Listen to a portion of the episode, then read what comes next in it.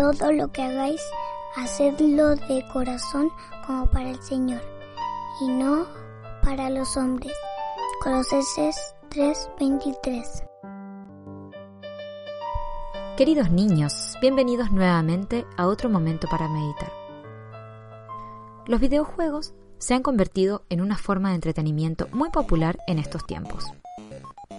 Tanto niños como adultos pueden pasar horas y horas tratando de subir de nivel o mejorar su experiencia para vencer amigos y compañeros.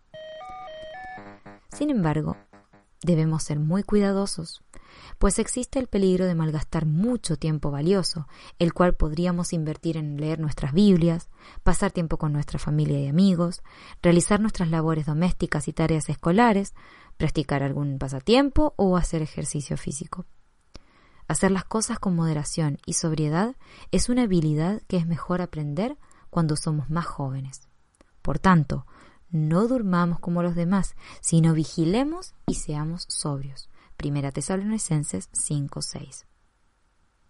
Además, debemos prestar mucha atención a los videojuegos que escogemos jugar. Muchos tienen contenidos inmorales, diabólicos, malas palabras, violencia y malos tratos. Estas cosas pueden parecer sensacionales en el momento, pero pueden afectar tu mente y actitud de forma sutil, que no te darás cuenta de qué manera te han afectado hasta que ya sea demasiado tarde. Lo mejor es siempre preguntarle a tus padres y que estén informados del contenido de lo que vas a jugar, pues ellos tienen más experiencia con respecto a estos temas y del efecto que pueden tener sobre tu alma. Algunos de estos juegos pueden ser muy adictivos y te costará dejar de jugarlos, lo cual te generará muchos problemas. No pondré delante de mis ojos cosa indigna.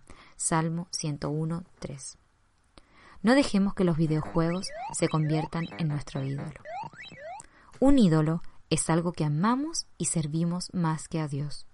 Debes obedecer a tus padres y las reglas que ellos establecen en el hogar con respecto a los videojuegos, porque estas reglas son realmente para protegerte y ayudarte a ser un adulto responsable y sabio, con la suficiente fortaleza para resistir las tentaciones y adicciones. Hijos, obedezcan a sus padres en todo, porque esto es agradable en el Señor. Colosenses 3:20